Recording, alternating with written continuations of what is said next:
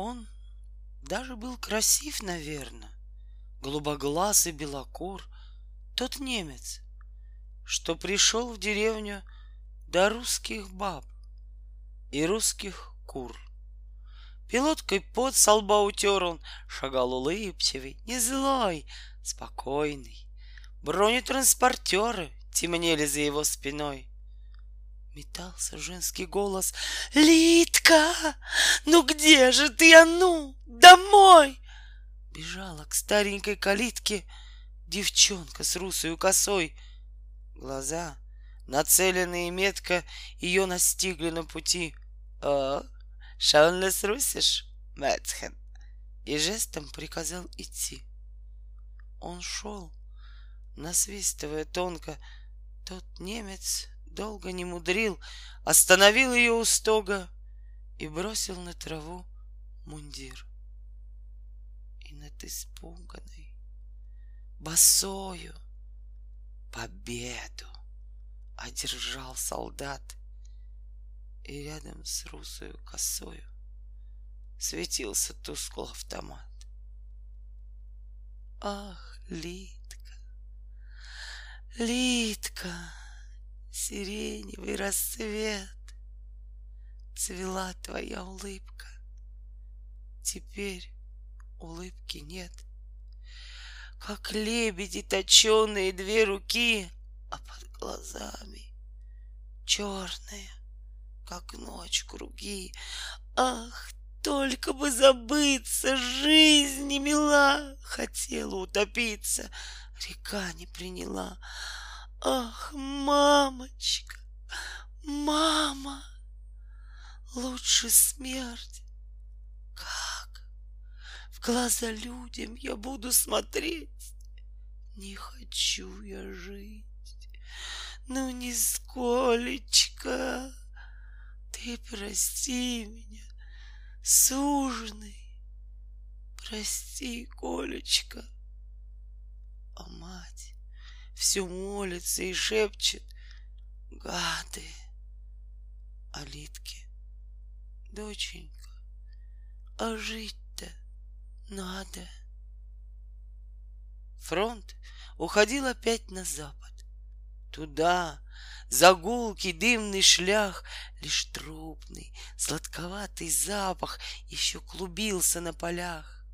Весна шагала без опаски, вершить извечные дела В простреленной рогатой каске Гнездо малиновка вела, А над израненной равниной Еще не паханой земли Летели вытянутым клином Не самолеты, журавли.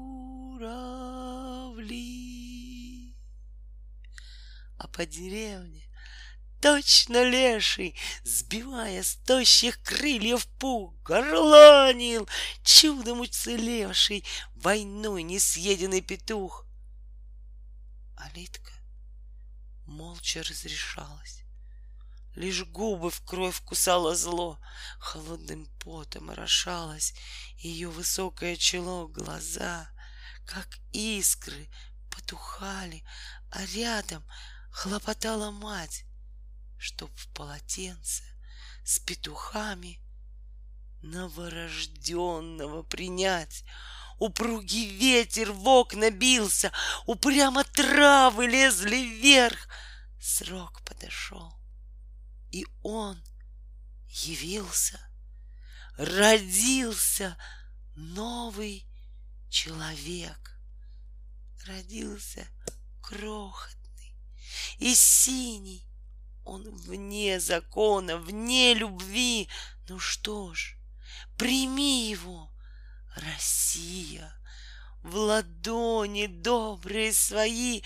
В тебе ведь столько ласки скрыто, Ее с лихвою хватит им, Сиротам Красного Мадрида, Пхеньяна, Рима и Афин. За них Твои сражались парни на самых дальних берегах. Не зря же встанет в Трептов парке солдат с ребенком на руках. своею добротой вселенской младенца ты не обнеси устами бабы деревенской со вздохом ты произнеси не очень-то замысловато от сердца всего зато. Дитё, оно не виновато. Что же его винить? Дитё, родился он незваным, как боль самой земли. И мальчика Иваном. По-русски нарекли.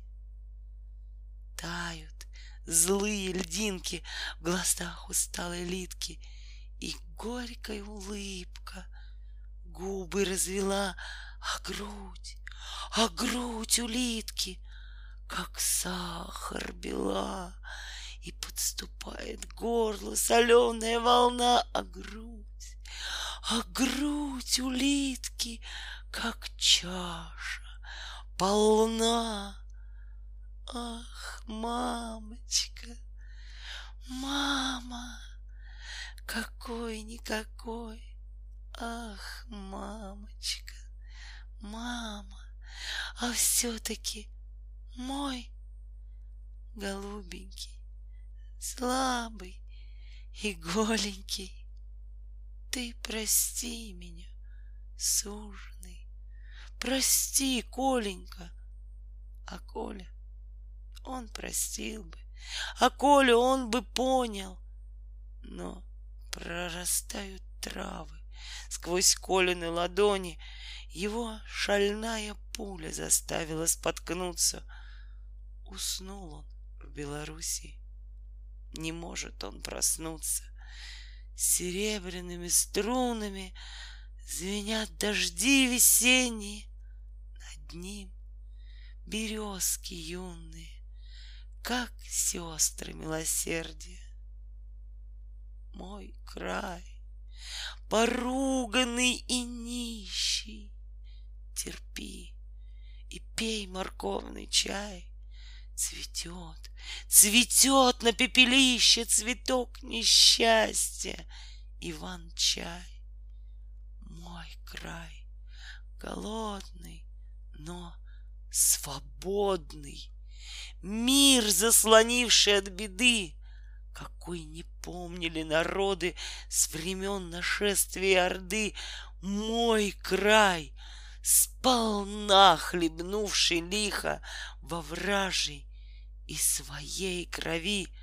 Все это памятью великой ты для грядущего храни, чтоб люди новых поколений — твоей завидую судьбе вновь с благодарным удивлением сквозь годы кланялись тебе. Мальчишка рос, не крепкий и не хрупкий, болел желтухой, падал без числа, носил штаны из довоенной юбки, которую соседка принесла, дразнил кота — строгал ружье из палки. В день Первомая ел однажды мед, а в сорок пятом спрашивал, «А папка наш почему с войны все не идет?» Он рос, через заборы прыгал ловко, в карманах гильзы звонкие таскал и горько плакал от того, что Вовка его фашистом как-то обозвал и в первый раз — с серьезностью не детской, с таким-то содроганием души он мать спросил. Ведь я, ведь я советский. Ты только правду, мамочка, скажи. Мать захлебнулась горькими словами, всю боль свою зажав в один комок. Да разве ж можно говорить так, Ваня? Да разве можно? Что ты, мой сынок? А после Вовку драл ремнем солдатским, контуженный седой, как лунь, отец, и к ним пришел. А ну-ка, Ваня, Здравствуй. Чего тебе наплел мой сорванец? Прости его. На деле на соседском. Да не робей, а ну поди сюда. Ты наш, Иван, российский и советский. Запомни это, милый, навсегда. О век двадцатый! Щедр ты на жестокости, что пострашней тернового венца. Какой, скажи, измерить мерой стойкости оставшиеся добрыми сердца? Моя Россия — звезды в синей вечности, Прямые обелиски, как лучи. Учи меня высокой человечности и высшей справедливости. Учи.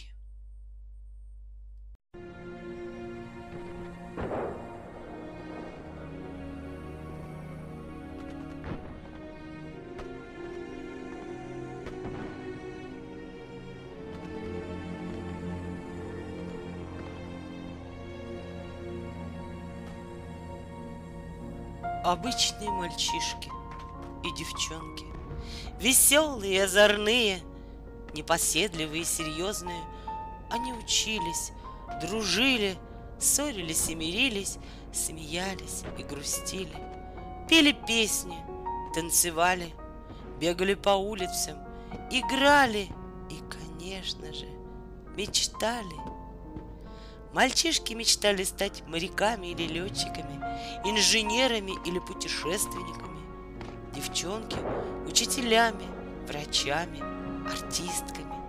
Да мало ли о чем можно мечтать, когда ты юн, и впереди у тебя целая жизнь.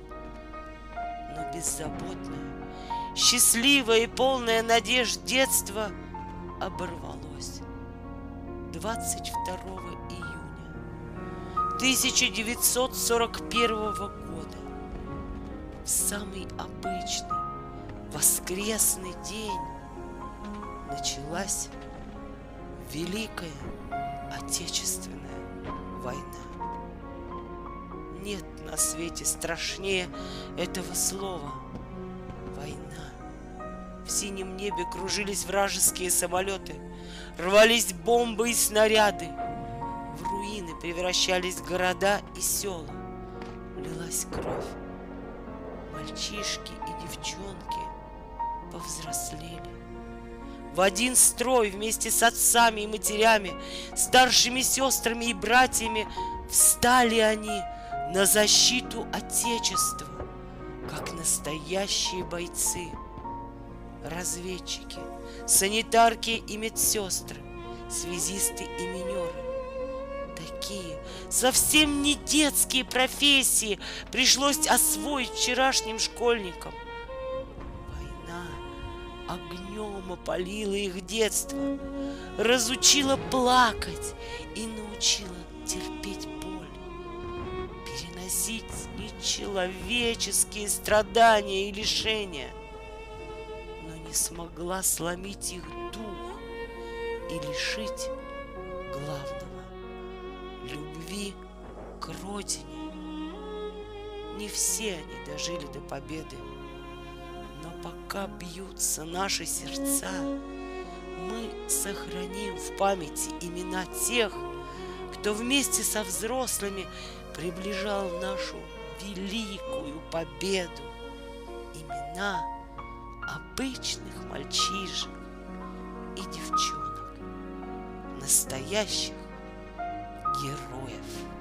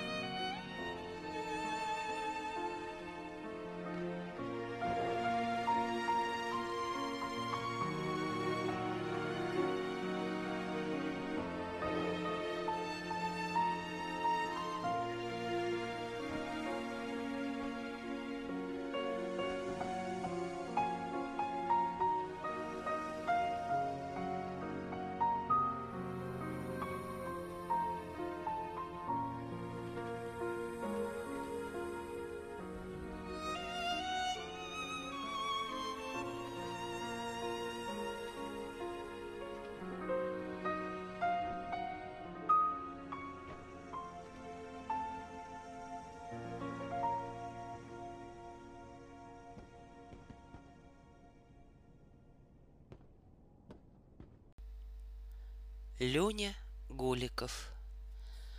В Новгородской области, в маленькой деревушке Лукино, что раскинулась на высоком берегу реки Полы, впадающей в озеро Ильмень, жил веселый паренек.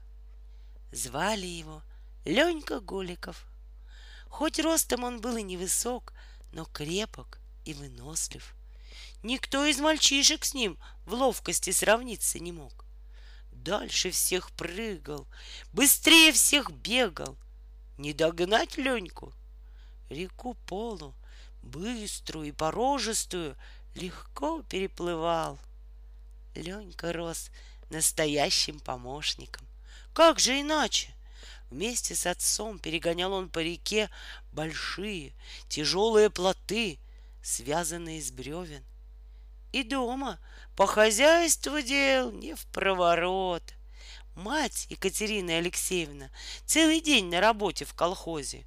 Вот и носил Ленька воду из колодца, дома прибирал, да ухаживал за скотиной, коровой и овцами, возился с сестренками, играл с неугомонными девчонками, сказки им рассказывал. Сколько он их от матери услышал — Мастерица она была сказки рассказывать. А Ленька все запоминал. А еще на все руки мастер был Ленька. Мог он и крышу прохудившуюся залатать, и окно покосившееся выправить, и дыру в заборе заколотить. Было для него пара пустяков, все успевал и учился к тому же хорошо. Занятия в школе старался не пропускать. Хоть и далеко она, в соседнем селе, да не беда. Несколько километров пробежать разве трудно для Леньки? Однажды в семье Голиковых случилась беда. Отец, перегоняя плоты, провалился в холодную воду, простудился и тяжело заболел. Пролежав много месяцев в постели, он больше не смог работать. Плох я стал.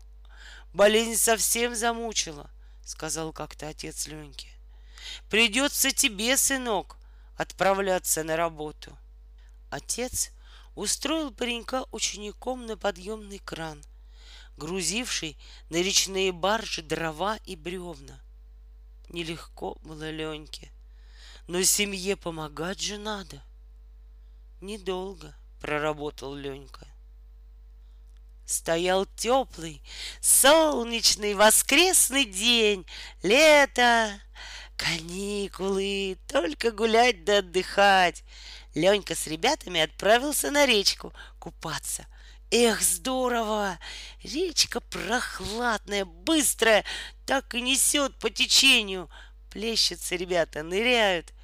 Проезжавший мимо шофер окликнул мальчишек. «Эй, ребята, купаетесь?» Не слыхали разве про войну? Какую войну? Война началась. Фашисты на нас напали. Гитлер города наши бомбит. Без предупреждения и объявления. Солнце в небе померкло. Вода в реке остановилась. Небо тучами заволокло. Война. Страшная весть быстро разнеслась по деревне.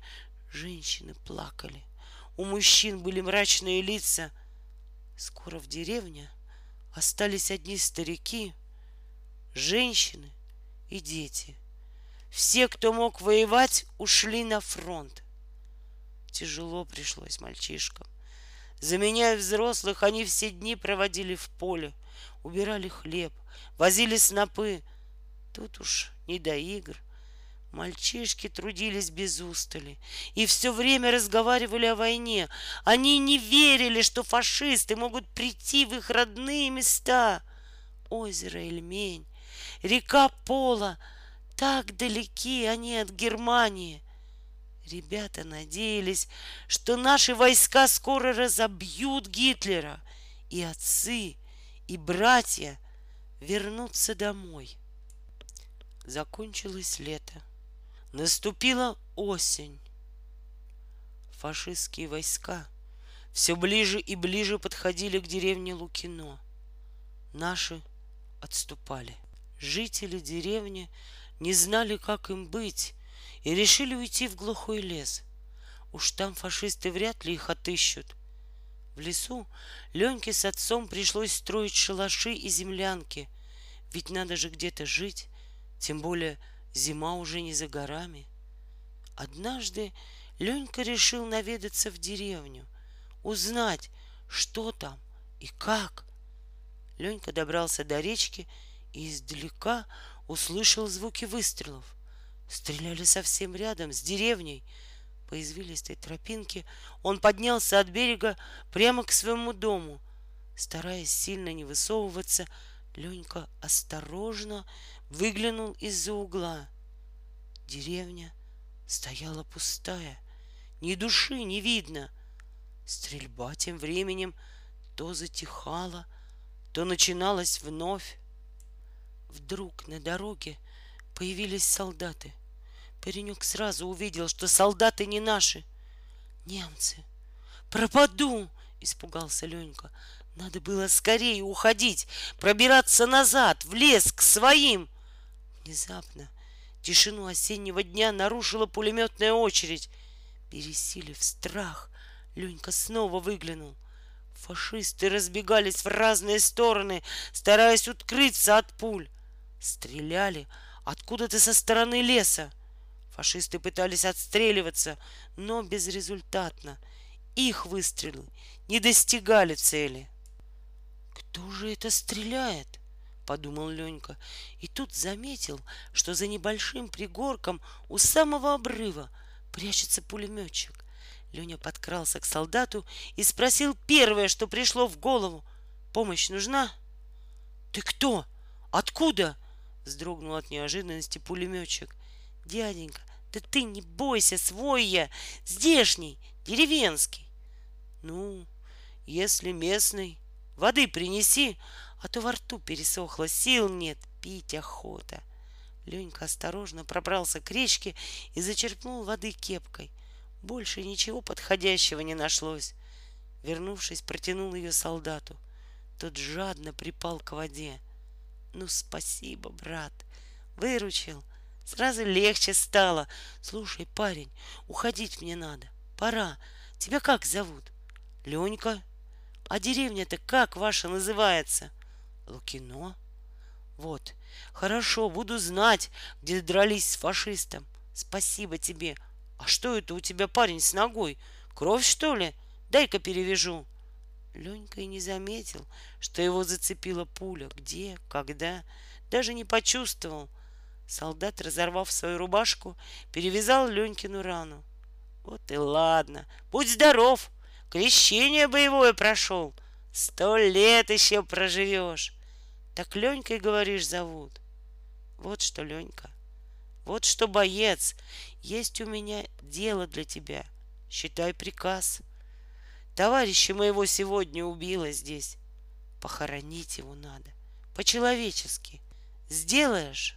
Ленька молча кивнул. Пожав друг другу руки, они расстались. Той же ночью ребята нашли и похоронили убитого солдата. Мальчишки молча, едва сдерживая слезы, склонили голову над холмиком из свежей земли. Взявшись за руки, они торжественно поклялись бороться с врагами до последней капли крови. Пулемет и диски с патронами, найденные убитого, они надежно спрятали. Теперь у них было настоящее оружие, а из деревни доносились голоса и треск моторов. Немцы захватили Лукино. Время шло. Гитлеровцы все же узнали, куда ушли жители деревни, и однажды нагрянули в лесной лагерь.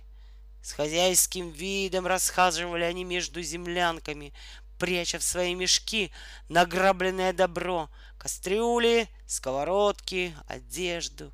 Тащили все. Один из фашистов схватил Леньку за рукав. «Эй ты, стоять!»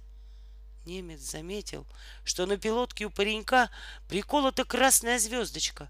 «Еще раз увижу, повешу!» Он сорвал и швырнул пилотку на землю, вдавил ее каблуком в грязь. «Пошел вон!» Ничего не ответил Ленька, только кулаки сжал и зубы стиснул до боли. Ничего, ничего, фашист проклятый, погоди. Наступила зима. В лесу стало холодно и неприютно. Тяжело было и на сердце у Леньки. Немцам очень не нравилось, что местные жители прячутся в лесу, и вскоре они вынудили стариков, женщин и детей вернуться в свою деревню. Теперь жили тесно, по нескольку семей в избе.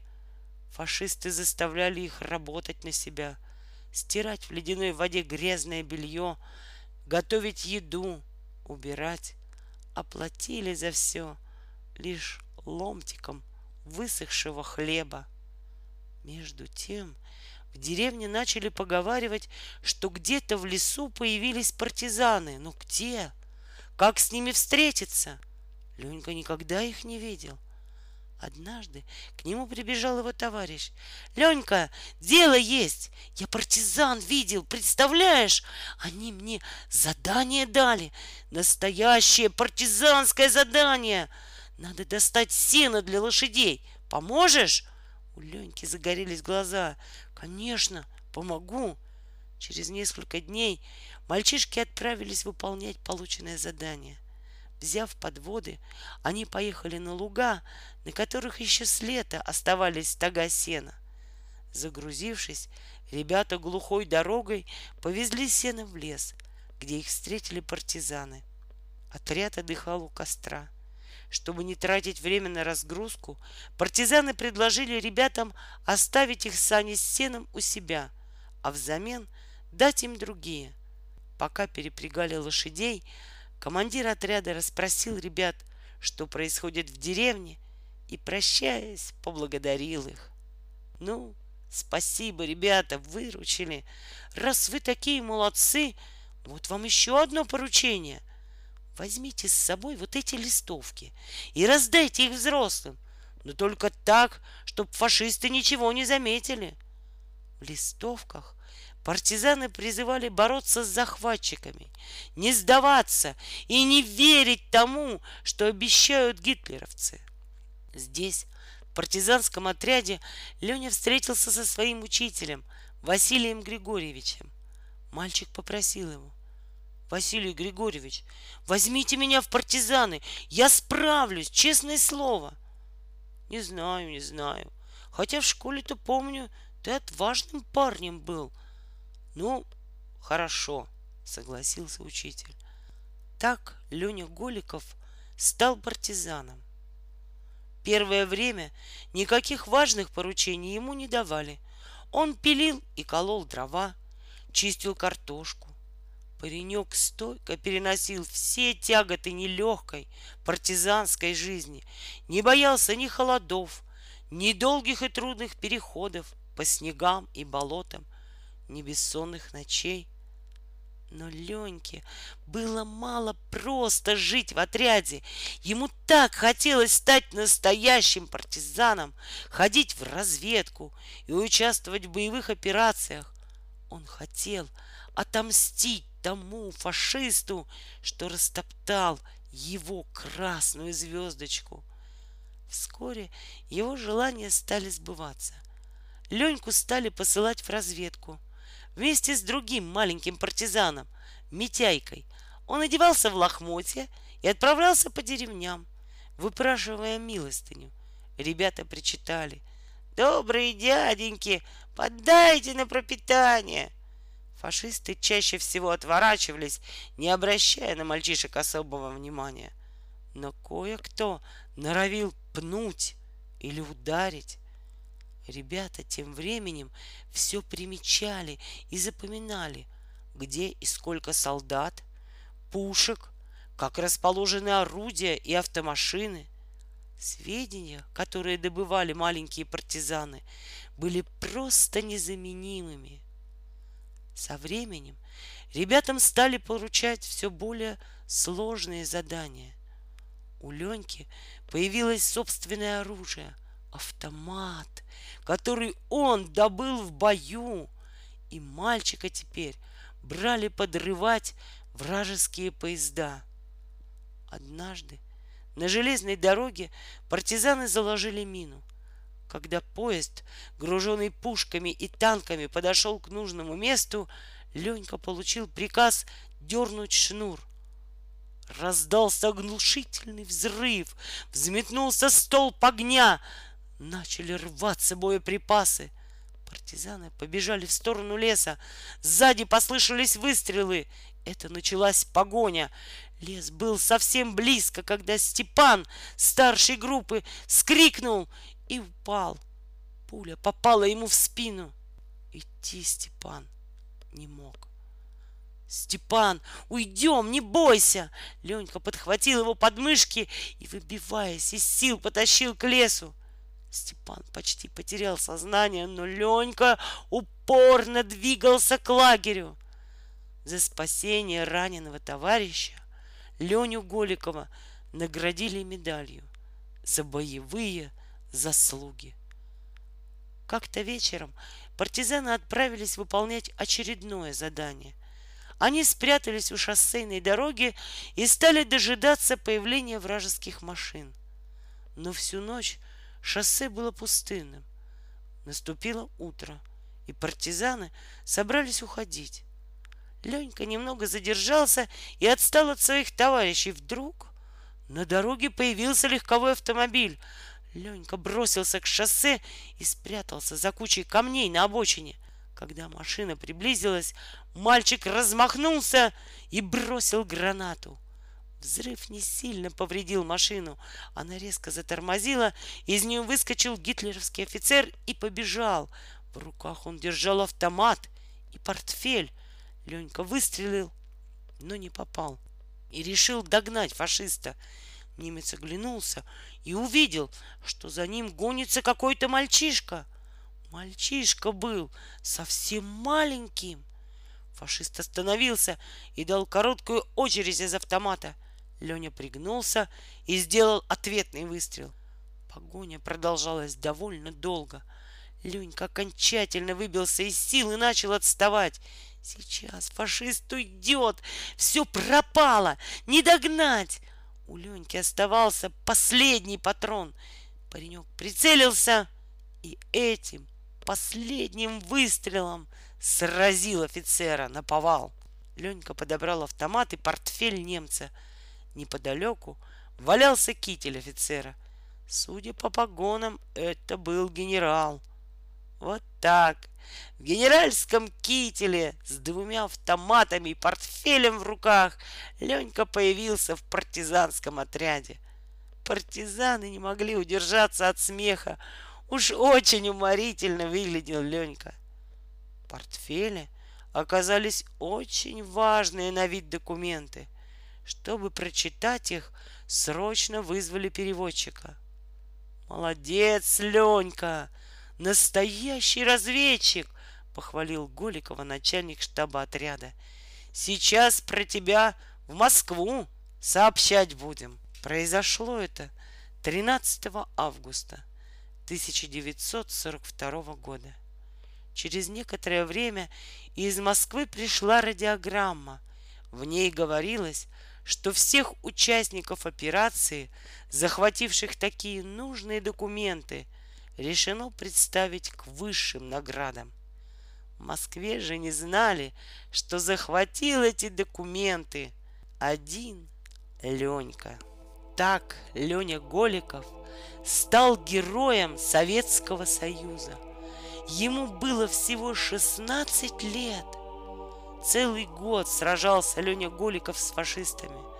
В боевой характеристике о Голикове сказано – участвовал в 27 боях, уничтожил 78 гитлеровских солдат и офицеров, участвовал в подрыве двух железнодорожных мостов и 12 шоссейных, уничтожил два склада с продовольствием и фуражом, 10 машин с боеприпасами.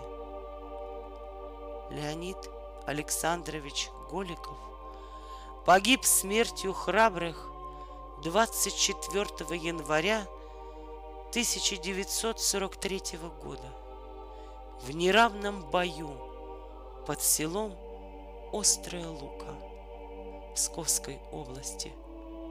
На его могиле поставлен обелиск, а на одной из площадей Великого Новгорода юному герою воздвигнут памятник.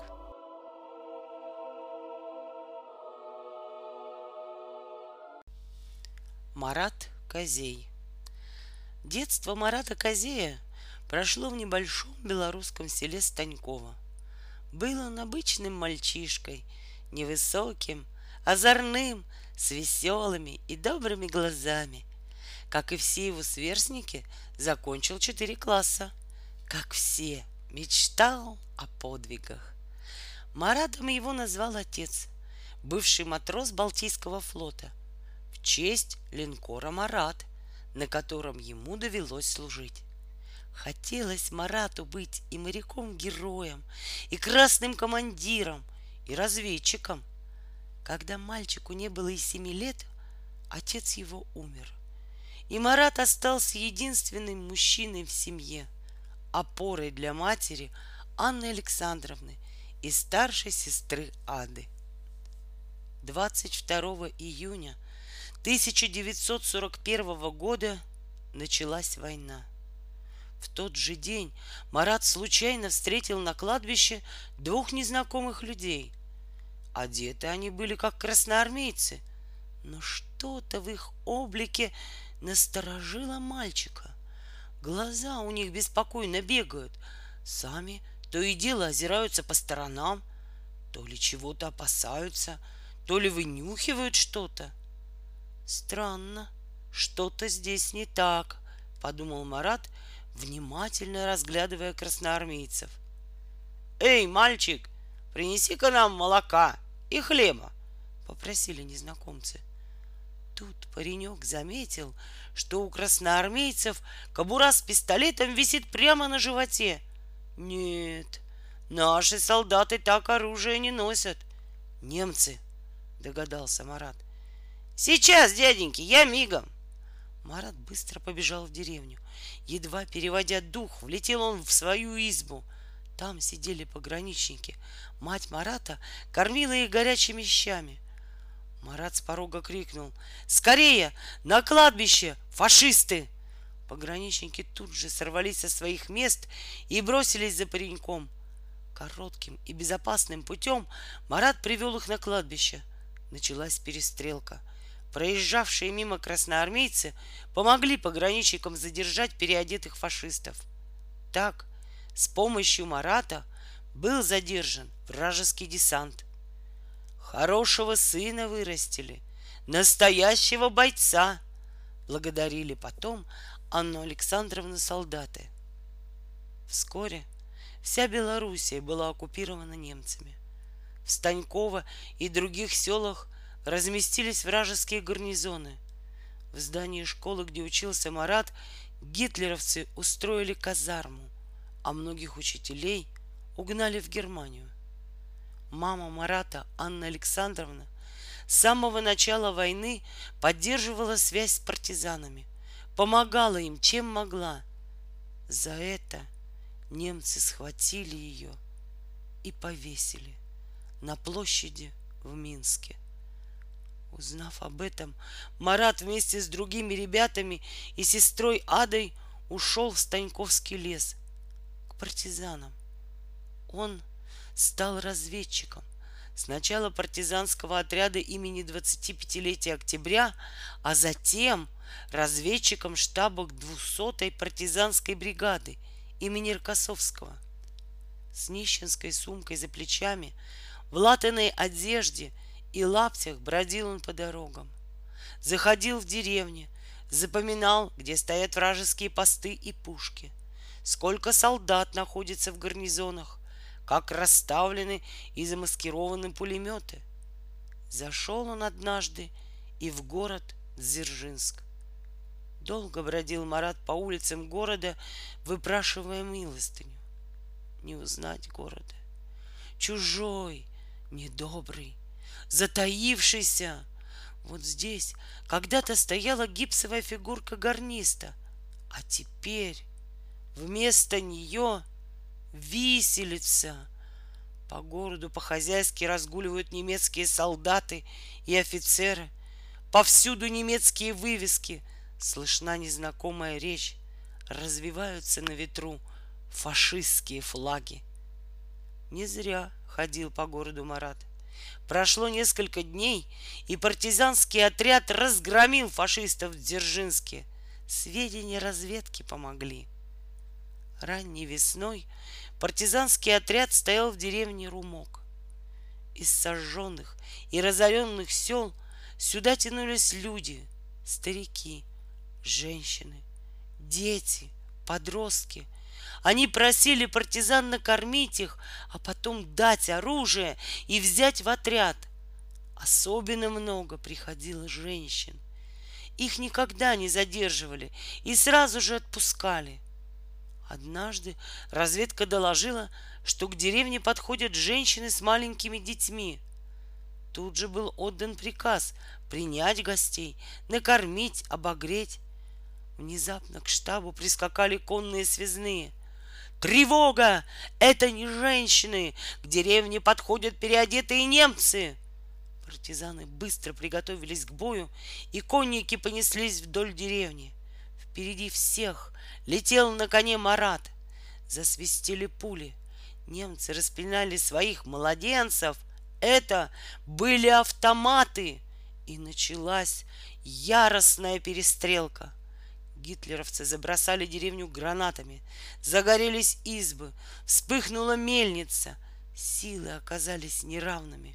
Командир роты упал, обливаясь кровью. Пули свистели над самой головой мальчика, но он все-таки успел доскакать до командного пункта. Там, укрыв коней за хатой, его ждали связные и командир бригады баранов. Ребята, Марат, выручайте, без помощи нам не обойтись. Марат знал, что в семи километров от Румка стоял партизанский отряд имени Фурманова. Фурмановцы могли бы зайти немцам в тыл и помочь партизанам. Но как сообщить им об этом? Чтобы попасть в лес, где стоял отряд, надо было пересечь поле, над которым свистели пули — и рвались снаряды. Марат решительно направился к своему коню, Орлику. «Слышишь, малец, ты там поосторожней!» С тревогой в голосе попросил Марата Камбрик. Мальчик крепко сжал протянутую ему руку. Партизаны с надеждой следили за маленькой фигуркой Марата, который прижался к спине своего верного орлика. Связные, скакавшие впереди паренька, были убиты. Им не удалось даже выбраться из деревни. Наконец, Марат скрылся в спасительном лесу. Тут уж его никакая фашистская пуля не достанет. Спустя некоторое время за спиной у гитлеровцев появились партизаны и открыли огонь по немцам. Вскоре бой был закончен. Так Марат спас жизнь своим боевым товарищам. И все же бригаде пришлось оставить Румок. Через несколько месяцев партизаны вернулись в Таньковский лес. Однажды Марат отправился в разведку вместе со своим товарищем, комсомольцем Александром. Ушли, да точно пропали. Пора бы им и уже и вернуться. Партизаны начали беспокоиться. Вдруг видят, по дороге машина мчится. Немцы схватились за оружие, пригляделись, а это Марат и Александр.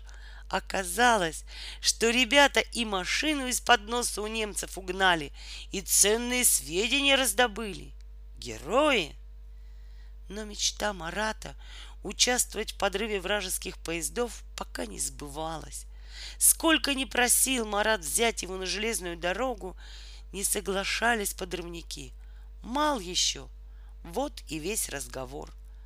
Но Марат — не отставал, прилип к минерам, как репей. И вот однажды уговорил все-таки. Группа разведчиков подошла к деревне Глубокий Лог. Кругом вражеские заставы и посты. Надо было встретиться со связным и узнать, не грозит ли подрывникам, отправляющимся на железную дорогу, опасность. Идти по деревне днем нельзя, а ночи дожидаться, только время терять. «Я пойду!» — вызвался Марат.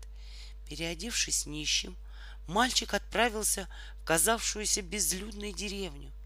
Вскоре он вернулся и сообщил, что дорога заминирована и кругом засады. Пришлось партизанам добираться до железной дороги обходными путями. Шли долго, гуськом, на расстоянии двух-трех метров друг от друга. Ступали след в след. И Марат с ними. Шаг-то у паренька маленький, не дорос еще. Вот и прыгал, как заяц по снегу. А снег в апреле тяжелый, водянистый, ноги так и проваливаются. Да Марату все это нипочем. Становилось все холодней. Марат начал уставать. Да вот еще умудрился неудачно упасть и сильно повредил руку. От боли мальчик едва не скрикнул, но стиснул зубы и пошел дальше. Нельзя кричать. Почти добрались до места. Вот уже и немецкая речь слышна, а небо то и дело озаряют вражеские ракеты. В полной темноте партизаны заминировали железнодорожные пути и стали ждать. Наконец, вдалеке они увидели сноп искр, вырывавшихся из трубы паровоза. «Марат, давай!» Мальчик почувствовал, что старший группы протягивает ему подрывную машинку, схватил ее и повернул рукоятку. По лесу пронесся гул, и короткая вспышка озарила все вокруг. Под откос с грохотом полетели вагоны вражеского состава. Вот вам за все, за товарищей моих, за маму, за сестру, за родину. Весна 1944 Май зеленый, теплый. Вот уже и первые листочки пробиваются сквозь зимнюю спячку. И птицы распелись, разгалделись, и небо голубое-голубое. Марат в составе группы разведчиков под командованием Михаила Ларина отправился на новое задание. А верный конь Орлик, вот он, всегда рядом со своим юным хозяином — Сколько раз выносил он Марата из смертельного боя, ни разу не подвел. Деревня, к которой вечером вышли партизаны, выглядела опустевшей. Ни огонька, ни звука, но партизаны хорошо знали.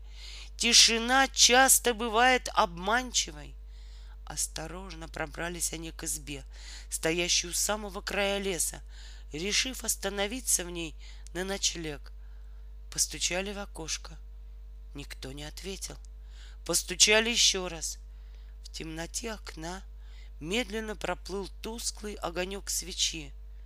Дверь им открыл совсем дряхлый дед в домотканной рубахе и молча пропустил в избу.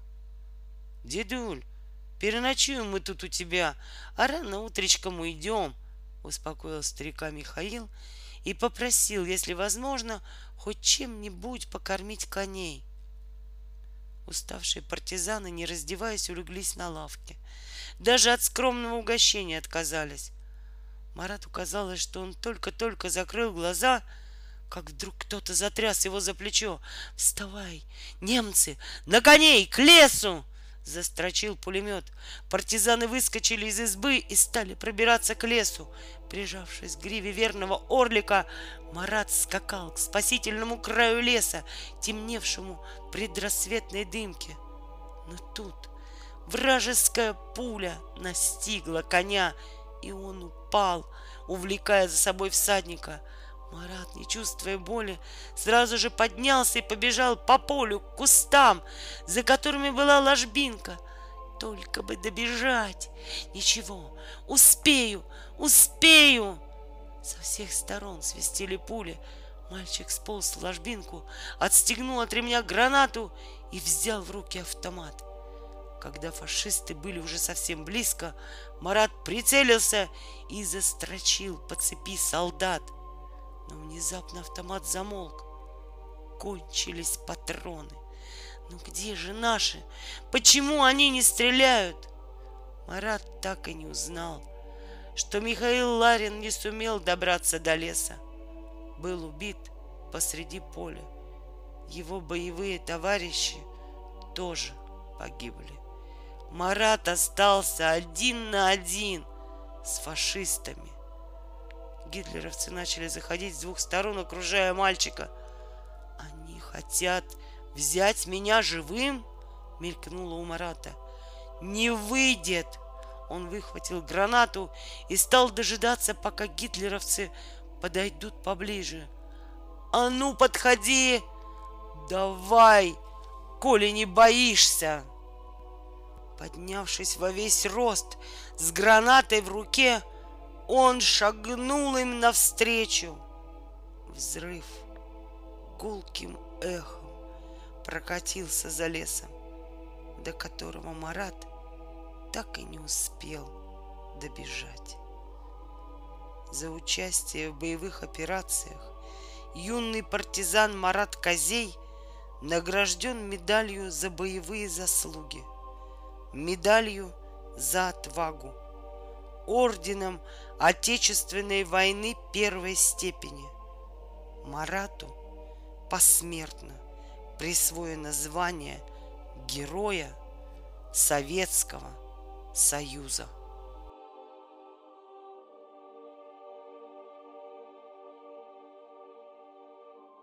Витя Коробков Витя жил в Феодосии, замечательном солнечном городе на берегу Крымского полуострова. Целые дни пропадал он с мальчишками на море, купался, прыгал со скал, загорал. А еще Витя любил рисовать. Никогда не расставался он с альбомом, и оживали на его страницах корабли, причудливые города и страны, вырастали диковинные растения. Жаркое лето 1941 года Витя Коробков проводил в Артеке. В этот лагерь его направляли уже не в первый раз за отличную учебу. Здесь и застала мальчика война. Многих детей удалось отправить по домам. Феодосию бомбят. Любимого города не узнать. Вместо санаториев повсюду больницы и госпитали. На улицах много раненых. Многие дома зияют разбитыми окнами. На окраине города руины. Осколком снаряда ранила мать Вити, Викторию Карповну. И поэтому уехать из города не удалось. А в начале сентября Феодосию вошли немцы. Начались аресты. На площадях появились повешенные. Отец Вити устроился в типографию, недавно открытую в городе. В дом Коробковым зачастили гости, печники. Витя догадался, что это не простые рабочие, но вслух своих догадок не высказывал. Отец не любил, когда болтали лишнее. Наступил февраль. Вечера были сумрачными, промозглыми. В один из таких вечеров Витю позвал отец. Рядом с отцом сидели печники. Ты, Витя, зря по городу не расхаживай. Повнимательнее будь. Запоминай, где сколько солдат немецких, где батареи расположены, где точки огневые. Ясно, сынок? Глаза отца смотрели серьезно и строго. Витя кивнул. Понятно было, что получил он свое первое в жизни настоящее задание. Так Витя Коробков стал помогать разведчикам. Целыми днями бродил он по городу, незаметно узнавал расположение немецких воинских частей. Вскоре мальчик начал получать задания от руководителя одной из подпольных организаций. На шустрого и толкового паренька обратили внимание, и Витя стал разносить и расклеивать листовки, газеты, напечатанные в отцовской типографии. Но больше всего на свете ему хотелось попасть в партизанский отряд. «Нет, парень, ты нам в городе нужней», — возразил мальчику командир отряда в ответ на его горячие просьбы. Неожиданно пришла беда. В подпольной организации появился провокатор, и многие подпольщики оказались за стенкой гестапо. Но Витя продолжал помогать партизанам. Приближалась зима, и вместе с другими ребятами он начал собирать для них теплые вещи. Продолжал мальчик и расклеивать листовки. Провокатор донес на отца Вити. Михаила Ивановича схватили. Оставаться в городе было опасно, и Витя ушел к партизанам. Его умение рисовать очень пригодилось в отряде. Он не просто запоминал расположение фашистских патрулей и постов. Витя мог легко набросать план-схему любого селения и точно отметить, где находится штаб или стоят часовые. Части Красной Армии стояли на пороге Крыма. Партизаны готовились к штурму городов и укрепляли связи с подпольщиками. Витя получил приказ вернуться в город, но через два дня он был схвачен гестаповцами. Мальчика выдал предатель. Витю бросили в камеру-одиночку. На допросах его безжалостно били и пытали, но мальчик молчал. Скоро его перевели в другую тюрьму, уже в общую камеру. Как только не пытались гестаповцы заставить Витю заговорить, следователь беседовал с ним ласково, нежно, обещал выпустить, если тот скажет ему, кому в городе он шел. Но Витя молчал. Его опять начали бить. Однажды в камеру вошел немецкий офицер. У дверей встали гестаповцы с автоматами. «Виктор Коробков!» Витя пожал руку своим товарищам и попрощался с ними. Он знал, что в камеру больше не вернется. Виктор Коробков, разведчик партизанского отряда, был расстрелян 9 марта 1944 года.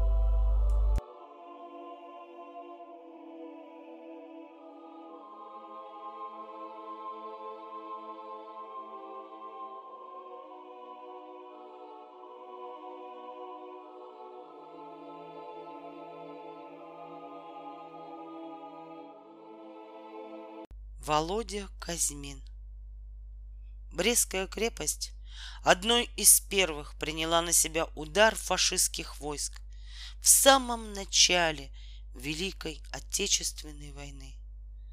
Малочисленный гарнизон, находясь в окружении, сопротивлялся почти месяц.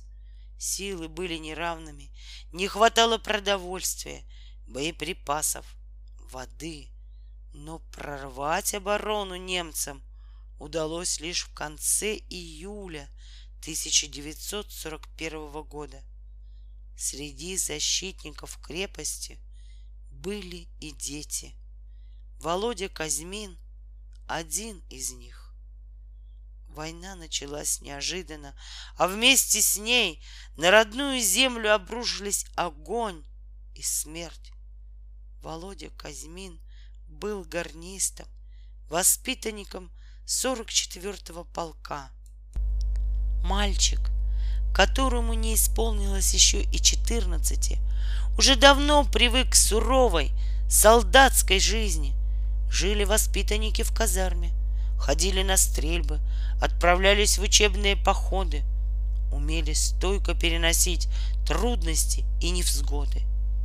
И все же это была учеба, почти игра. А сейчас Здесь по-настоящему рвутся мины, и слышен треск автоматных очередей. От разной казармы, куда попал снаряд, остались одни руины. Товарищи погибли, а вот ему повезло, он уцелел. Выбравшись из-под обломков, Володя, пригибаясь, побежал к внешнему укрепленному валу. Он спешил. Надо было где-нибудь достать винтовку и тоже защищать старую крепость. Там, у восточного форта, бился его родной 44-й полк. Атаки гитлеровцев следовали одна за другой. Немецкое командование не жалело ни солдат, ни танков. Во что бы то ни стало хотело сломить сопротивление русских, уничтожить крепость, стереть ее с лица земли. Но крепость стояла. День, два, десять. Однажды Володя вместе с другими защитниками форта, отражавшие атаки гитлеровцев, получил приказ отправляться в госпиталь, помогать санитарам. Раненых было много, и все тяжело. Те, кто хоть как-то мог держать в руках оружие, немедленно уходили на линию огня. Многие раненые были без сознания, многие бредили, кому-то требовалась операция. И еще в госпитале постоянно был нужен лед, а ледник находился под внутренним валом. Добраться туда можно было только минуя открытое, простреливаемое пространство — по нескольку раз в сутки с тяжелым мешком, подвой снарядов и свист пуль пробирался Володя к леднику и обратно. Ныла спина, болели ноги, перед глазами от усталости плыли разноцветные круги. Однажды, окончательно выбившись из сил и уронив мешок со льдом, мальчик упал, как подкошенный, к нему подскочили перепуганные врачи и санитары. Наклонившись над ним, один из врачей пощупал пульс и улыбнулся. Володя спал. Мальчика перенесли в дальний уголок, пусть отоспится. Проснувшись, Володя чувствовал себя вполне отдохнувшим. Главврач, внимательно посмотрев на мальчика, сказал, «Вот что, Володя, даю тебе отпуск.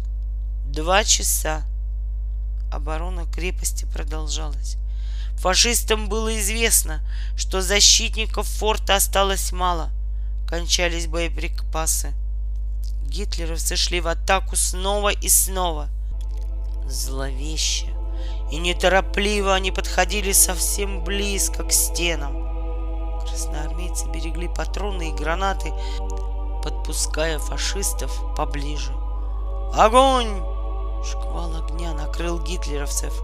Володя, на два часа оставив госпиталь и пробравшись на восточный форт, стрелял вместе со всеми. Фашисты, не выдержав, отступили. Измученные защитники крепости изнемогали от жажды.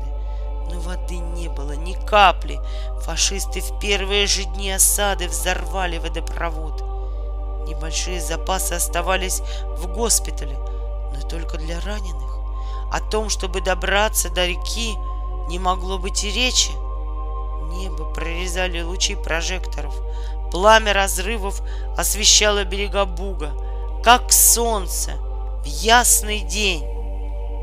И все-таки Володя решился на отчаянный поступок. Взяв фляжки, небольшими перебежками он добрался до реки, лег в воду и начал быстро наполнять их. Путь обратно к форту был еще опасней. Фляжки с водой оттягивали руки, били по ногам. Совсем рядом рвались мины, свистели пули. Уже под утро Володя был у форта. Обессиленные красноармейцы припадали к фляжкам потрескавшимися губами и благодарили паренька. Началась новая атака. Непрерывно строчили пулеметы, били орудия и минометы. В небе над крепостью кружили бомбардировщики, сбрасывая на форт смертоносный груз. Огромный сноп пламени и тьма схватила Володю. Взрывом снаряда Володю тяжело контузило. Он потерял сознание. Так, в бессознательном состоянии мальчика вместе с другими красноармейцами взяли в плен. Попав в концлагерь, Володя пытался убежать. Его поймали, жестоко избили и вернули в лагерь. Он убежал опять. Так было десять раз. И последняя попытка оказалась счастливой. Володе Казьмину удалось уйти от преследователей и добраться до партизанского отряда. Закончилась Великая Отечественная война. Володя повзрослел и возмужал, но никогда не забыть ему тех первых дней войны. Никогда не забыть своих боевых товарищей.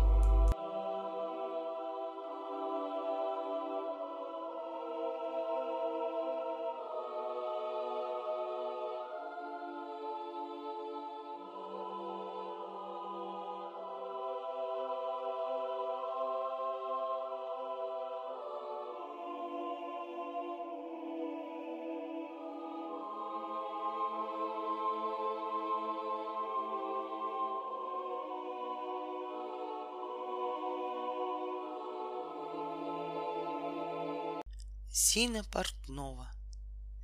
В июне 1941 года Зина и Галя Портновы, две сестренки из Ленинграда, поехали на каникулы в Белоруссию к бабушке Ефросине Яблоковой. Здесь их и застала война. В белорусских лесах появились небольшие партизанские отряды. Дядя Зины держал с ними связь и вскоре девочка начала помогать подпольщикам, распространяя среди жителей антифашистские листовки и газеты. Зина вместе с Женей Язовитовым умудрялись приклеивать листовки на самых видных и людных местах. Вскоре в области была создана подпольная организация «Юные мстители». Зина и Галя стали настоящими подпольщицами – Почти два года они помогали партизанам пускать под откос фашистские эшелоны, минировать и разрушать железные дороги, взрывать водокачки. Зину устроили работать официанткой в офицерскую столовую на станции Оболь. От фашистских артиллеристов и танкистов, которые съезжали сюда из-под Орла, Смоленска и Ленинграда, на станции житья не было. Насилие, грабежи, разбой и убийства стали для них обычным делом. Девочка очень уставала на работе, просто с ног валилась, едва добиралась до кровати. Целый день ей приходилось бегать с тяжелыми подносами, носить в кухню воду, дрова, мыть грязную посуду, а в ответ слышать ругань и нередко терпеть побои. Однажды Зине удалось выбрать момент и подсыпать в котел с пищей, приготовленной для офицеров, немного специального порошка. Больше ста фашистов были буквально выведены из строя. Чтобы уберечь девочку от ярости рассверепевших офицеров, подпольщики отправили Зину и Галю партизанам в лес. Добирались в отряд целую ночь. Болели босые исцарапанные ноги. Измученная маленькая Галя тихонько плакала. Зина остановилась и перевязала сестренке ноги. Сама девочка не жаловалась, молча терпела усталость. Только к утру добрались они до партизан. Зина стала разведчицей, а Галя — помощницей санитарки. Зина добывала сведения для партизан — участвовала в выполнении различных заданий. Она научилась отлично стрелять, была бесстрашной и ловкой. Трудности партизанской жизни нисколько не пугали ее. Зина понемногу взрослела. Фашисты были уверены, что взрывы на железных дорогах, листовки и поджоги — дело рук партизан, Им даже в голову не могло прийти, что во всем этом замешаны девочки, вчерашние школьницы. В Обольской подпольной организации появился провокатор. Многие участники были схвачены и посажены в гестапо. После их ареста Зине Портновой поручили установить связь с теми подпольщиками, кто остался в живых. Девочка отлично выполнила задание, но, возвращаясь, она натолкнулась на засаду. Ее арестовали и привели к начальнику Обольской полиции. Зину начали допрашивать. «Партизанка?» «Нет, я на заводе работаю. Про партизан ничего не знаю». Девочка все отрицала. Ничего не добившись от Зины, полицейские привели того самого предателя, который выдал обольских партизан. Он узнал девочку, и ее начали пытать. Зина молчала, и тогда к допросу приступил начальник гестапо. Он попытался обмануть девочку и задобрить ее. Ничего не помогло. Зина продолжала упорствовать. Фашист вновь перешел от уговоров к угрозам и вынул из кобуры пистолет. Внезапным ударом смелая девочка выбила пистолет из его рук. От неожиданности гестаповец на минуту растерялся. И этого оказалось достаточно. Пистолет уже был у Зины. Она выстрелила. Офицер был убит на повал. Через боковую дверь Зина выскочила во двор. Ей удалось добежать до берега речки. За рекой был спасительный лес, только бы добежать. Но за девочкой уже гнались фашисты. На бегу Зина продолжала стрелять. Одного из немцев она уложила метким выстрелом, но патроны в обойме закончились. Зину схватили. Больше месяца ее продержали в тюрьме, но даже под пытками она не сказала ни слова. Зину Портнову расстреляли холодным январским утром за боевые подвиги, за мужество и бесстрашие, за преданность Родины, проявленные в годы Великой Отечественной войны, Зине Портновой посмертно присвоено звание Героя Советского Союза.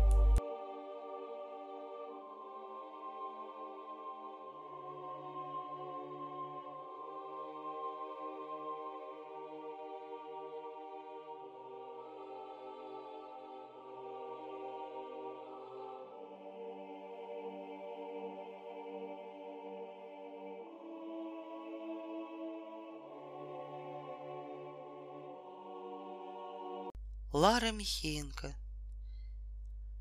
Летом Лара Михеенко вместе с бабушкой гостила у своего дяди Лариона в деревне Печенева, что в Калининской области.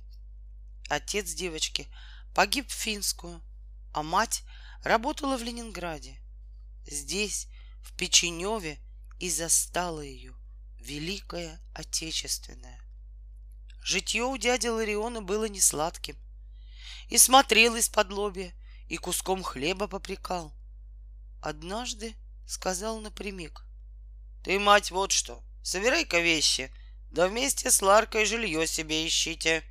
Мне лишние рты не нужны. Бабушка ахнула. Родную мать гонишь? Ларион промолчал, только глаза отвел. Лара с бабушкой устроились за копченой баньке. Жена Лариона сжалилась над старухой и девочкой и разрешила им пожить в развалюхе. Жить было тяжело. Ели лебеду и картофельные очистки, но с голоду не умерли. Добрые люди то хлеба принесут, то молока. К Ларе часто приходили ее подружки Фрося и Рая, рассказывали новости. А новостей было много. Дядю Лариона немцы сделали старостой, но этому никто не удивился. Что ждать от человека, который родную мать из дома выгнал? В лесу, говорили девочки, появились партизаны. То мост подорвут, то немецкий грузовик. Фашисты устраивали облавы, жестоко расправлялись с арестованными. Но жители окрестных деревень все равно уходили в партизаны. Однажды Рая, самой старшей из девочек, велели явиться в молодежный лагерь. Все знали, что из него одна дорога в Германию, а уж оттуда возврата не было. Девочки понимали, что эта судьба ждет не только Раю, но и Лару с Фросей, и решили уйти в партизаны. Долго блуждали подружки по лесам и болотам, прежде чем натолкнулись на партизанскую заставу. Девочек отвели в штаб. «Малы еще! Какие из вас разведчицы?» — сказали в отряде. Но подруги заявили, что назад не вернутся. На утро девочки отправились выполнять свое первое задание и вновь пришли в отряд, чтобы перед лицом своих боевых товарищей принести партизанскую клятву верности Родине и ненависти к ее врагам. Лара, Фрося и Рая стали партизанами. Никто не спрашивал, почему босоногие девчонки, одетые в рваные тряпки, бредут по пыльной деревенской дороге. Ясно, милостыню просят — «Подайте на пропитание», — причитает Лара. «Люди добрые, помогите!» — вторит Рая. Идут девочки, а сами все замечают. И в деревню Орехово забрели, куда немцы весь скот согнали, отняв его у жителей. Партизаны, получив от подруг самые точные сведения о том, сколько фашистов в деревне, сколько орудий — и когда меняются часовые, отбили ее у немцев. Или спрячутся девочки на дереве в густой листве и подают партизанам знак, какие немецкие машины по дороге проедут. Будто кукушка кукует. Быстро и тоненько — мотоцикл, медленно — грузовик. Скоро Лара стала связной между партизанскими частями — и теми преданными людьми, которые жили в окрестных деревнях. По-прежнему, прикидываясь нищенкой, девочка бродила по деревням. Сведения, которые добывала и доставляла в отряд юная партизанка, порой оказывались бесценными и по-настоящему помогали сражаться с врагами. Холодным и дождливым осенним вечером Лара вместе с двумя партизанами зашла в деревню Игнатова. Они выполняли очередное задание. Здесь, на окраине, стоял дом, где жили верные люди, и часто останавливались партизаны. У хозяев всегда можно было расспросить о том, что происходит в деревне и окрестностях, а заодно погреться и поесть горячей картошки. Уставшие партизаны — не успели даже присесть, как под окном кто-то крикнул «Немцы!».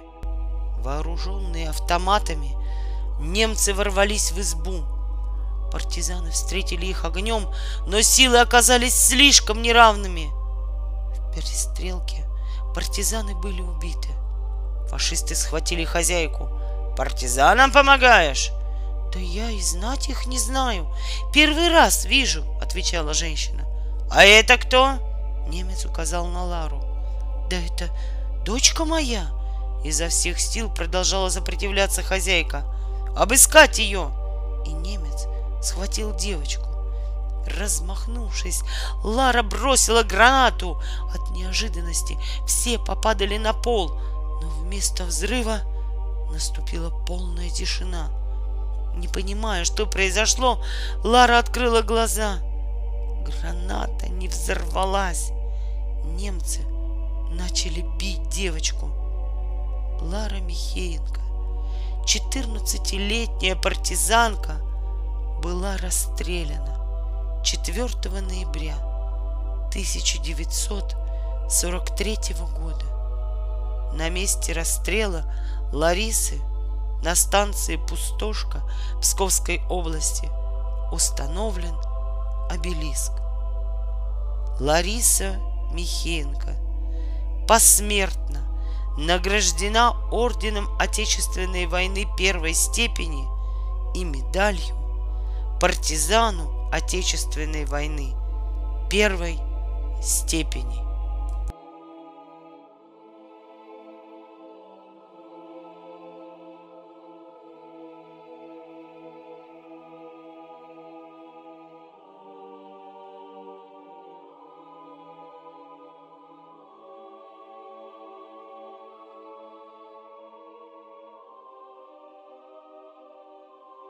Таня Морозова. Жаркий летний день. Не надо сидеть за партой, зубрить правила или решать задачки. Каникулы. Хотя за парту Таня села только в четвертом классе. Первые три она пролежала в больнице, а потом в санатории. А все потому, что самой большой ее мечтой в жизни было прыгнуть с парашютом, как старший брат Павел. Один он остался у Танюши. Отец с матерью умерли, и росла девочка в детдоме. Мечту свою она осуществила очень дерзко. Сделала из простыни парашют и прыгнула с самой высокой сосны. Очнулась уже на больничной койке. Позади были сложные операции. И вот теперь ее ноги ожили. Таня снова начала ходить и бегать. Известие о том, что началась война и немцы подступают к Киеву, грянуло как гром среди ясного неба. Дети и их родители уезжали из санатория. Уехали врачи и медсестры.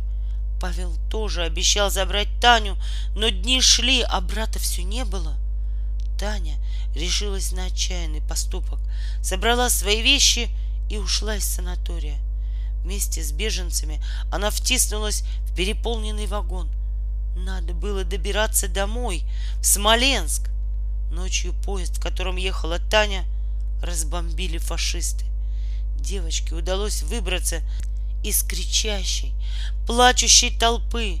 Не чувствуя под собой ног, она бежала, пока хватило сил, подальше от огня и смерти. Опомнившись, Таня поняла, что находится в лесу. Девочка устала, хотела съесть, она была совсем одна. Спотыкаясь о корни и стараясь не заплакать, Таня пошла вперед. Выходить из леса было страшно. В деревнях стояли немцы. Однажды, совсем обессилев, девочка заснула прямо на земле. Проснулась она от того, что кто-то тряс ее за плечо. «Эй, девочка, ты чья? Ты что здесь делаешь?» Это был партизан. Он отвел Таню в отряд, где девочку отмыли, одели и накормили. Когда Таня немного отдохнула и поела, к ней подошел пожилой человек с добрым, улыбчивым лицом, командир партизанского отряда. «А ну-ка, Танюша, Расскажи мне, что ты видела там, в лесу?» Память у Тани была отличной. Недаром в школе она лучше всех запоминала стихи. И сейчас ей удалось припомнить все, что она заметила по дороге в партизанский отряд. Какие немецкие машины проезжали, сколько их было, какие пушки они везли. «Вот спасибо тебе, девочка!» — поблагодарил он Таню. «Ты нам очень помогла!» А теперь собирайся. Ночью прилетит самолет с большой земли и заберет тебя с собой. Пожалуйста, разрешите мне остаться.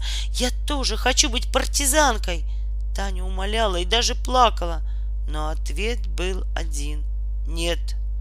Скоро большая операция, а детьми рисковать нельзя. Все равно останусь, упрямо подумала Таня. Самолет прилетел темной ночью. Татьяна бросилась вглубь леса.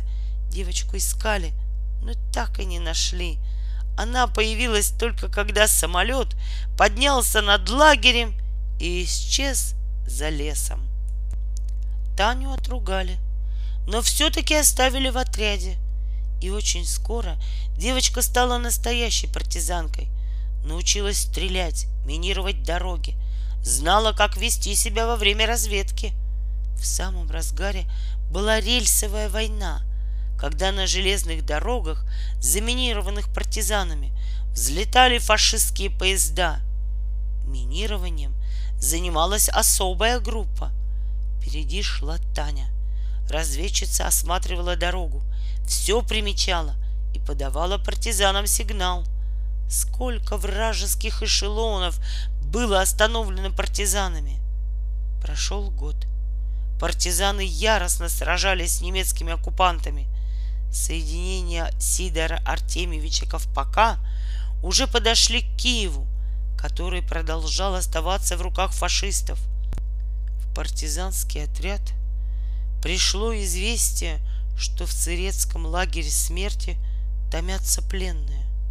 Было решено освободить их. Для выполнения этой непростой операции была создана особая группа, куда вошла и Таня Морозова. Темной ночью партизанская группа добралась до Киева и ворвалась в лагерь. Многие заключенные не могли даже двигаться. Партизаны выносили их на руках. За этот подвиг, за смелость и отвагу Двенадцатилетняя Таня Морозова была награждена орденом Красной Звезды. Советские войска подходили к Карпатам. Партизанское соединение готовилось к большому походу. Впереди шла разведка. А Таня, самая первая, предстояло разведать брод через реку. Группу сопровождал проводник, местный житель. Тане он почему-то сразу не понравился. Шли уже довольно долго, а проводник все не останавливался. Девочка заподозрила неладное. Вдруг проводник обернулся, и в руке его блеснул пистолет. Почувствовать, как что-то ударило ее в ногу, девочка упала. Со всех сторон слышался треск автоматных очередей. «Засада!» — успела подумать Таня. Таня очнулась в штабе полевой жандармерии. Немецкий офицер, заметив, что девочка открыла глаза, подошел к ней. «Где партизаны? Отвечай!» Таня понимала, что партизаны где-то совсем рядом. Они обязательно спасут ее, и значит, надо выиграть время. Таня старательно изображала тяжело раненую, просила перевязать рану на ноге, говорила, что умирает от голода и холода. На все вопросы гестаповцев она отвечала бестолково, путанно, не в попад. Так ничего и не добившись от девочки, фашисты пришли в ярость. Они стали бить и пытать Таню. Партизанка не проронила ни слова и, измученная, потеряла сознание. Фашисты бросили Таню в яму к другим пленным, тоже избитым и окровавленным. Утром Таню повели на площадь, где была установлена виселица. На грудь девочки прикрепили табличку «Партизан». От ужаса девочка закрыла глаза.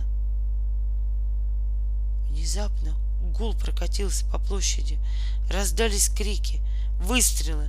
Толпа на площади пришла в движение. В деревне неожиданно появились советские солдаты. Они освободили пленных. Таня осталась жива. Девочку отправили в Москву, а потом в Рязань, в госпиталь. После выздоровления она вновь попросилась в свой партизанский отряд. Нельзя, не положено, слишком мала, последовал ответ. Никакие мольбы не помогли. И Таня приняла отчаянное решение. Прибавила себе три года. Девочку отправили в школу разведки, а оттуда на фронт. В боях за Кёнигсберг при выполнении задания по уничтожению немецкого склада с боеприпасами Таня была ранена осколком разорвавшейся гранаты, который прошел сквозь шею. Операции, больницы, долгая борьба за жизнь девочки. И Таня Морозова вновь победила смерть. Судьба улыбнулась Тане. Она дождалась великой победы. За героизм, мужество и отвагу во время Великой Отечественной войны Татьяна Морозова была награждена медалями и орденами.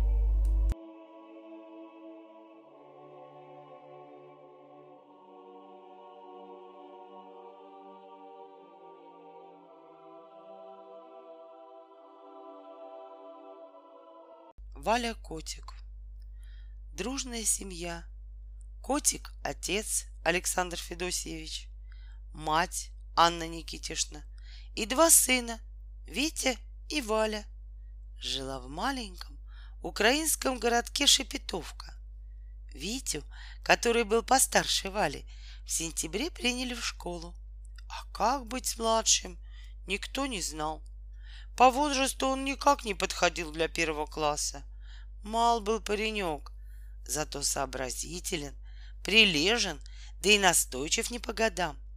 Валю приняли сразу во второй класс. Время шло, и вот Валя уже с похвальной грамотой окончил пятый класс. Наступило лето, и ребята уходили в лес и на озеро купаться, загорать, ловить рыбу. Однажды мальчишки собрались на рыбалку. Валя выбежал на улицу, но вскоре вернулся. Взволнованно крикнул. «Война!» Отец Вали ушел на фронт сражаться с фашистами. Немцы подступали к Шепетовке, и в городке началась эвакуация. Мать Вали пока еще оставалась в родном доме. Как-то раз Валя, возвращаясь из леса, заметил четырех милиционеров — до мальчика донеслись обрывки немецких фраз. Мальчик опрометью бросился из леса. Встретив красноармейцев, он рассказал им о милиционерах. Вскоре в лесу послышались выстрелы. Завязался небольшой бой. Милиционеры были взяты в плен. Они оказались немецкими диверсантами. Немцы были совсем близко, и мать Вали решила срочно покинуть Шепетовку. Но уйти не удалось. Фашисты уже вошли в город. На квартире у котиков поселился жилец. «Предатель! На немцев работает!» — с ненавистью думал Валя. Но мальчик не знал, что Диденко, так звали постояльца, вовсе не предатель, а участник подпольной организации, которая действовала в Шепетовке. Валины друзья Витя, Коля и Степа уже были ее членами, а Диденко теперь приглядывался и к самому Вале.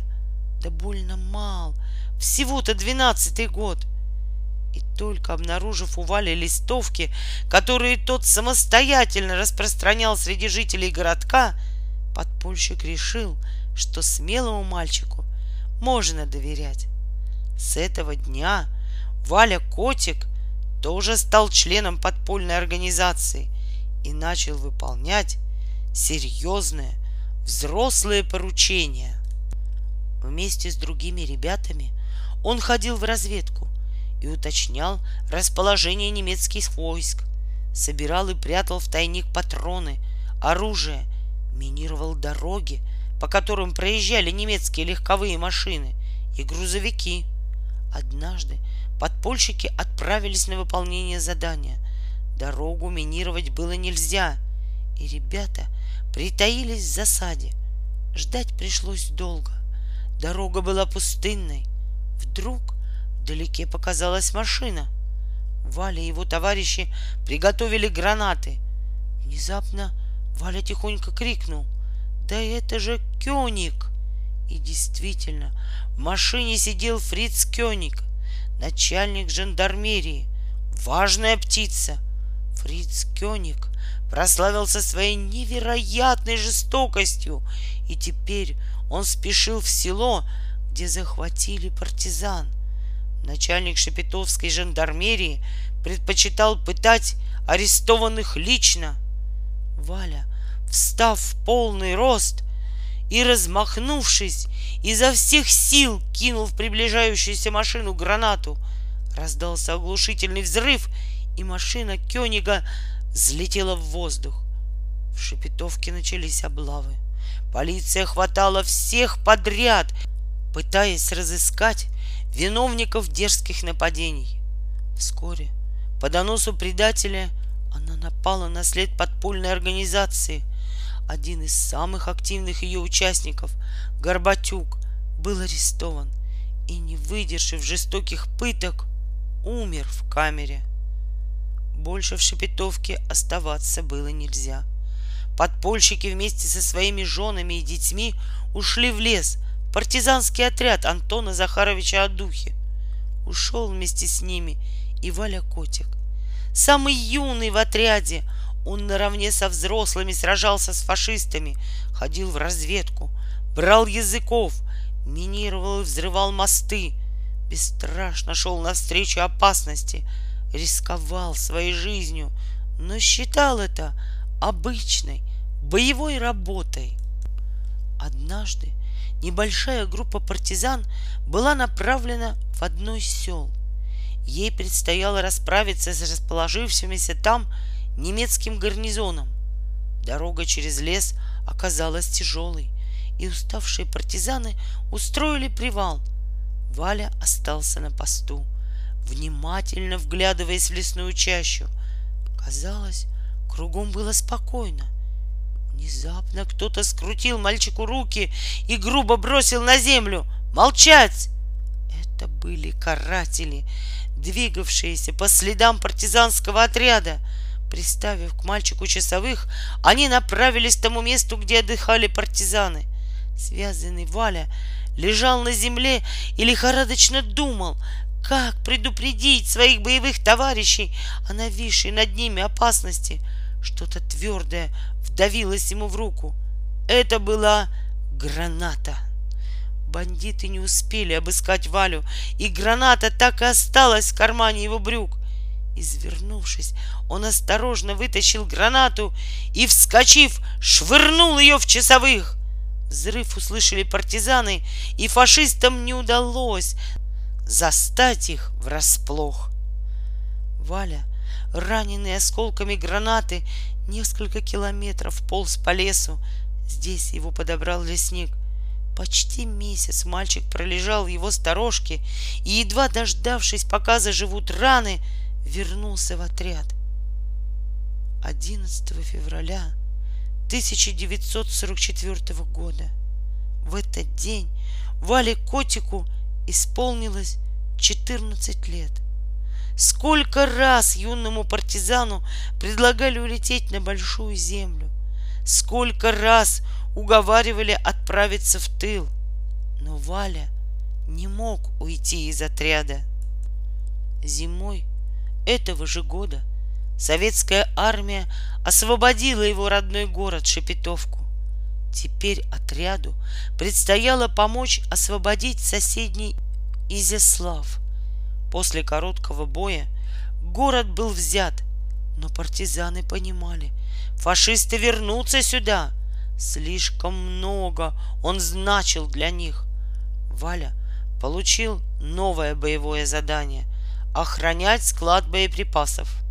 С запада от города загрохотали танки. В атаку пошли немецкие тигры. Они медленно теснили партизанские части — все вокруг было наполнено грохотом разрывающихся снарядов и свистом пуль. Бой шел совсем рядом со складом. На помощь партизанам пришли войска советской армии. Метнув гранату в отступающих фашистов, Валя почувствовал тупой удар в живот. На белом маскировочном халате проступила алая кровь. Сраженный вражеской пулей, Валя рухнул на землю. За отвагу и находчивость, проявленные при выполнении заданий в тылу врага, Валя Котик был награжден медалью партизану Великой Отечественной войны. За участие в боевых операциях юный партизан посмертно награжден орденом Отечественной войны первой степени 27 июня 1958 года Валентину Котику присвоено звание Героя Советского Союза.